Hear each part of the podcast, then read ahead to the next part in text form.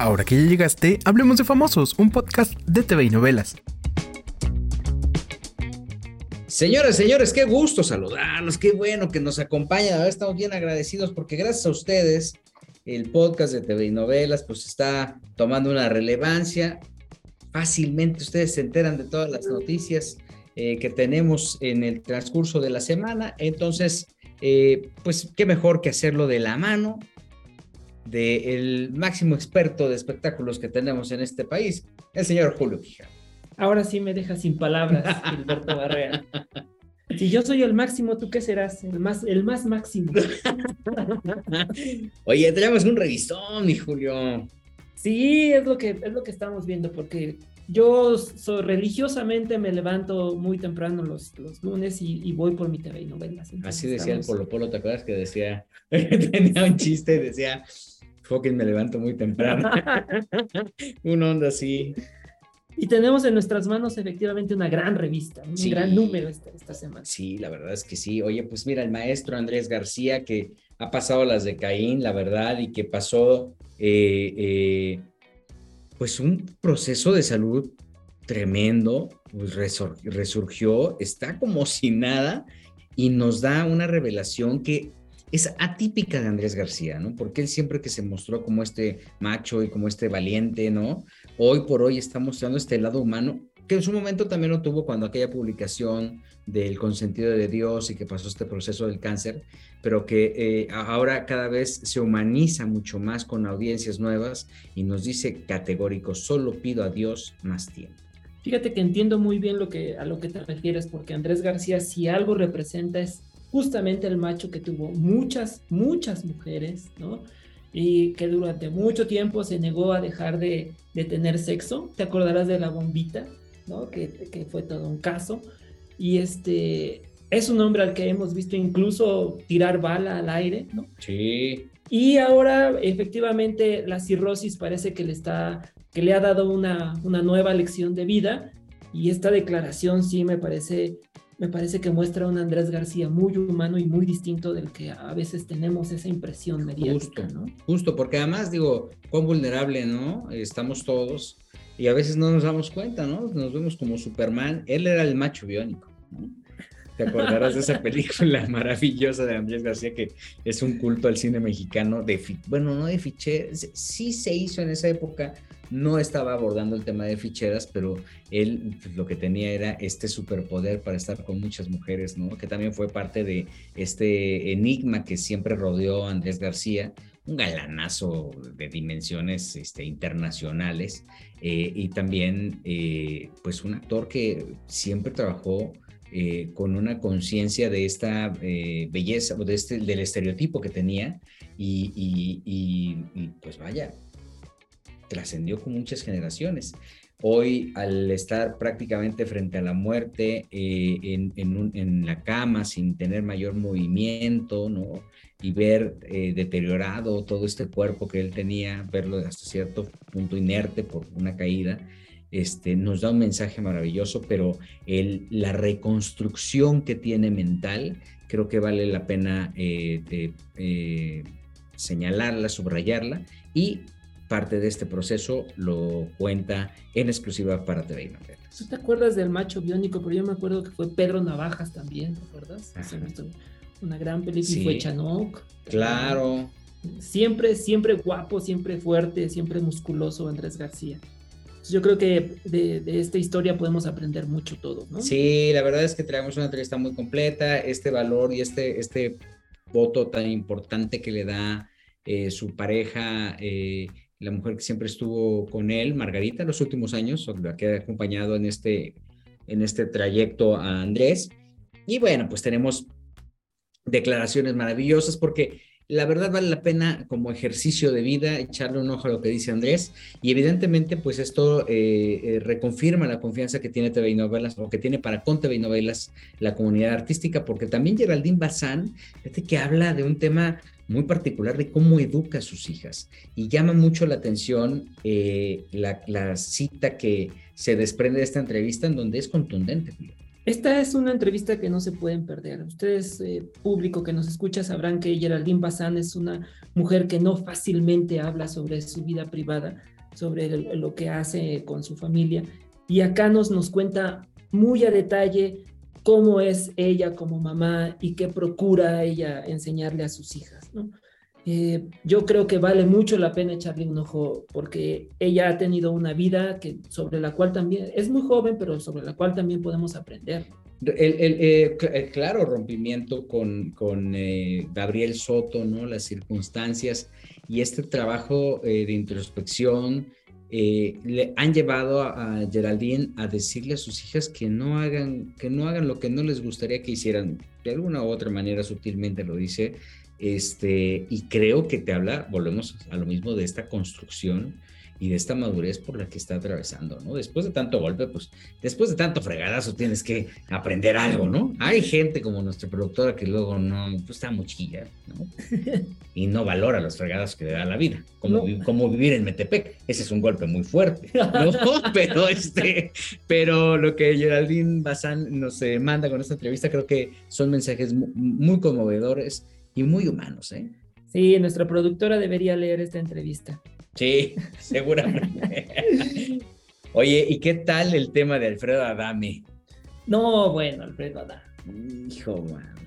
Ya no sabe uno qué, oh, pero ¿qué será, Gilberto? Él atrae esas vibras, eh, porque en esta ocasión no es que él haya ido y provocado a alguien ni siquiera, ¿no? Parece que fue algo más bien azaroso él se ve en medio de un incidente trágico, la verdad, un policía muerto. Dos personas, sí. Y este, un asesinato, ¿no? Y de repente, ¿no? En medio de esta noticia nos enteramos que ahí estaba Alfredo Adame. Sí. ¿Cómo? ¿Cómo es que yo ahí? Porque además lo digo, no es para reírse, pero sí es para reírse. La verdad, perdónenme, perdónenme, pero a ver.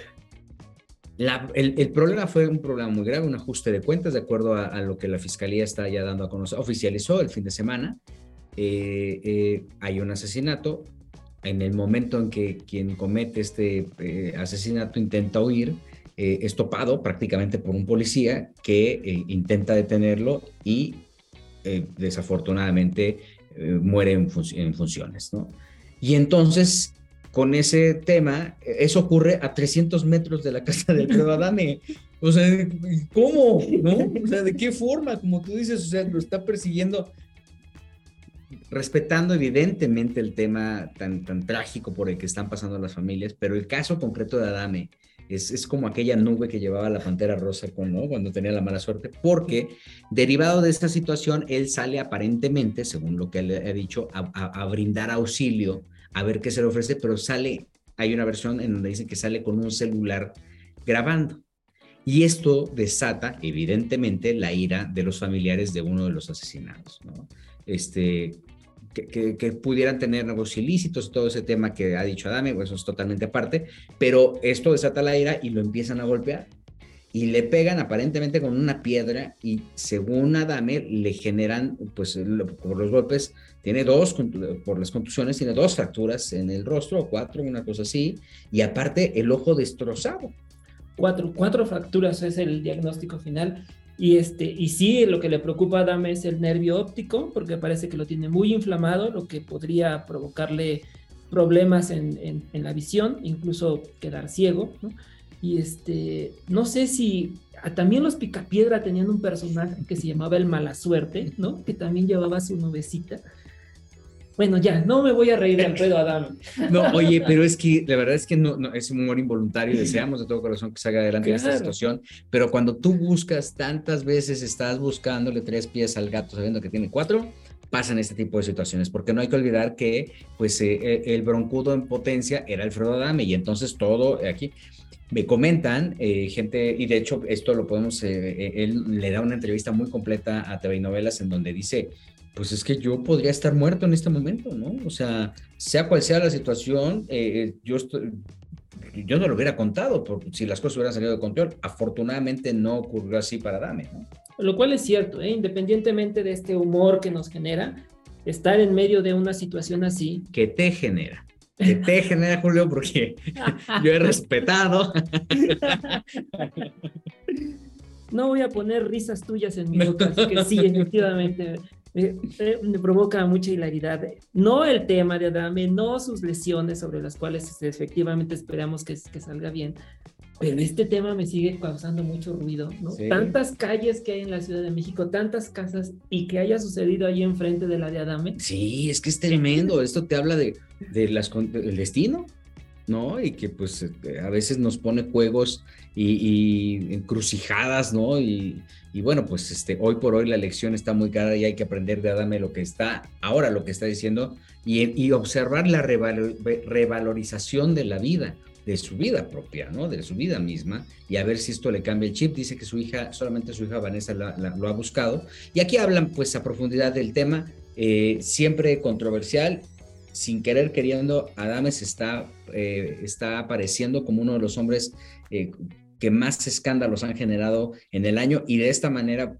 que evidentemente no se la deseamos a nadie, pues tampoco es la más grata, pero este, se, digamos que se está plantando en la cima de, de, los hombres más controversiales. Como controversial también es el tema, es esta bronca que hay con, con este imitador de Alejandro Fernández y Alejandro Fernández, que está tomando dimensiones cada vez más serias porque Alejandro no lo está tomando en serio.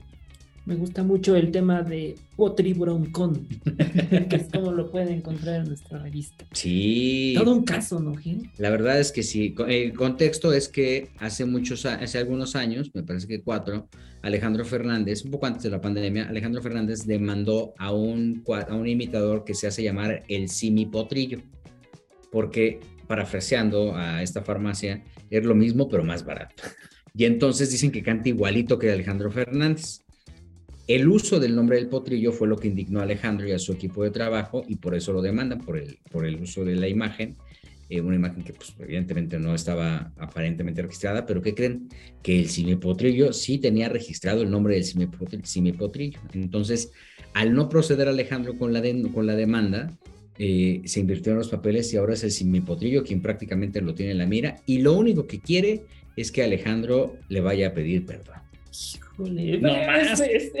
no, creo que eso ocurra, la verdad. Perdón tienen que pedir los que hicieron la serie en Colombia de Vicente Fernández al mundo, a la humanidad, ellos hicieron una cosa bien chafa.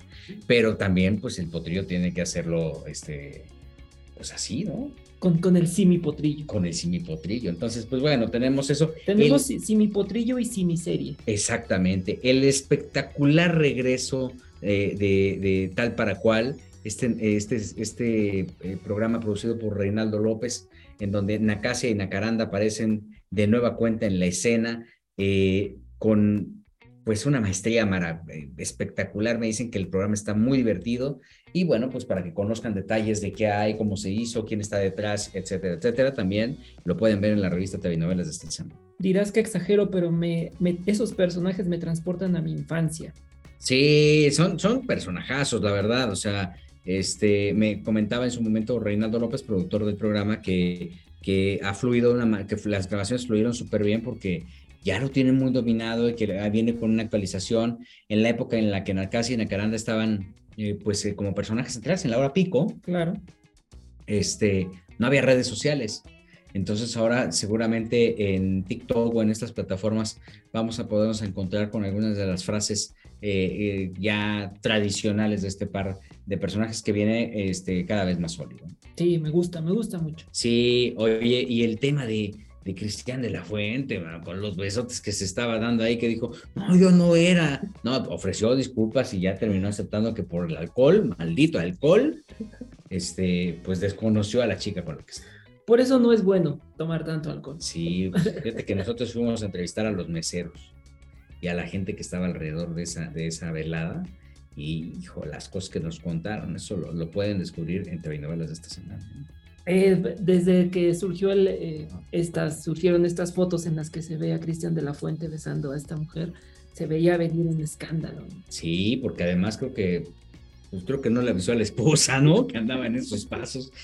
Entonces, pues mira, oye, también otro que también se defiende es Cristian Estrada, de este rompimiento que supuestamente andaba, este, ya no, ya no estaba más con Ferca, que porque Ferca tenía otro tipo de gustos y todo eso. Buscamos a Cristian Estrada y nos dijo, naranjas dulces, esos son rumores, no estamos separados, estamos más juntos que nunca. Lo encontramos en Los Ángeles, estaba él eh, ahí eh, en un evento con Mitzi, con el diseñador, y ahí platicó con nosotros y nos contó la historia detrás de todo este tema y de todas estas especulaciones eh, de este rompimiento, de un romance que se dio por, por la televisión, ¿no? Claro. Importante decir que hablamos con Cristian Estrada, ¿no? Sí. No, es el amigo del amigo, del el primo, del hermano. Como también, eh, eh, y pueden encontrarlo en nuestra plataforma web, en nuestro sitio de internet, hace un par de semanas platicamos con Ferca y también ella nos decía que la relación es muy sólida, ¿no? Entonces, que que incluso después del reality este en el que participaron, ¿no? Pues salieron mucho más fortalecidos, con, ¿no? Queriéndose mucho más de lo que se querían antes. Y qué bueno, porque la verdad ni podíamos dormir por la preocupación, ¿no? Oye, y si se quieren ir a ver a, una lluvia de estrellas, piso 21, la este, arrolladora, la adictiva, eh, Mario Bautista, una cantidad, tenemos la puerta para que puedan y tengan oportunidad de asistir al multiverso, este evento organizado por XFM y la Mejor FM, y necesitan consultar la revista para que sepan a dónde tienen que ir para tener boletos y accesos exclusivos a este eventazo que va a ser el próximo fin de semana aquí en la Ciudad de México. De ese cartel yo lo que quiero es Banda El Mexicano. Mi Banda El Mexicano también está por allá. No, no, no, tienen así, o sea, invitaron a todos. Este, creo que nada más nosotros no vamos a cantar ni las maracas, no nos llevaron nada, pero este, pues ¿para qué quieren, para qué nos quieren a nosotros si tienen unas estrellotas eh, en este evento que está haciendo XFM y en donde pues ustedes pueden tener eh, boletos eh, importantísimos, boletos, va a estar, fíjate, la adictiva Piso 21, la arrolladora, Mike Towers, Lazo, este, Justin Kills, el Commander, los players del rancho, Matiz, la Tracalosa, el Bebeto, mi banda mexicano, como bien comentas. Ay, el de la Guaracha Sabrazona, el señor Alberto Pedraza, que es, es clásico. Ángel Odier, este, Indalfer Ochoa, Ucielito eh, Mix, y, vienen dos artistas sorpresas, que, dos artistas sorpresas que se van a presentar el 8 de octubre en el Parque Bicentenario, y la única forma de accesar es con boletos. Y para que ustedes puedan tener boletos, tienen que checar el TV Novelas de esta semana. Para todos los gustos en el multiverso. Sí, la verdad es que sí, les va a ir, les ver muy bien y, este, y bueno, pues aquí les vamos a dar la puerta. Por ahí tenemos un par de convivios que luego se los cuento ya cuando lo tengamos, ya sepamos dónde, si lo vamos a hacer en la casa de Julio o en la mía. Todavía no sabemos, pero haremos un convivio con dos grandes estrellas. Tenemos, oye, lo de la actriz esta que tenía un pegue con novios tóxicos que casi no se da. No existe. No existe, la toxicidad ni se da. Los novios tóxicos no existen. Una historia bien completa de una conductora actriz que nos cuenta como, pues, es que luego sí hay unos vatos bien loquitos. Lo vamos a dejar en misterio quién es, ¿no? Sí, sí, sí, sí. Y además, ¿sabes qué? Traemos, unos tips bien, bien interesantes de cómo cuidan su sonrisa los famosos. ¿Cuántas veces se cepilla? Por ejemplo, Latin Lover dice que él no se duerme si no se cepilla. Lo cual debemos hacer todos. Pues sí, realmente sí, pero no creo que este eh, Octagon lo haga por la máscara. El Rayo de Jalisco no creo que lo haga, porque ya no está con nosotros, pero sí lo va a haber hecho en algún momento. Pero vienen los consejos de las grandes estrellas sobre sus dentaduras, cómo le hacen para tener esas dentaduras privilegiadas, esas de que sonríen y, y todo se esclarece. Todo se ilumina. Todo se ilumina. Tenemos esas cosas y mucho más, los horóscopos de Paco Segovia también, y bueno, pues es una infinidad de temas, porque pues aquí básicamente es una revista que no descansa, que todo el tiempo tiene una redacción activa y que tiene más contenidos que cualquier otra publicación eh, todas las semanas por un precio verdaderamente accesible y que puede entrar a la casa con total y absoluta confianza. Sí, nada de que, ay, que tengo que estar guardando esto, que porque trae una palabra de esas raras, que, que como el chiste del, este, el niño que le dice a la mamá, mamá, ¿qué quiere decir pene? Y entonces la mamá estaba desesperada, diga, ay, ¿de dónde sacó esa palabra? Y, por poco y cachetea al niño y le dice, ¿y de por qué dices eso? Pues es que la madre superiora dijo que íbamos a hacer una misa de una persona para que su alma no pene. entonces, para que no se metan en esos rollos, tengan la confianza de que en TV Novelas van a encontrar contenido, mucho entretenimiento todas las semanas, este, solamente acudiendo a su puesto de revistas.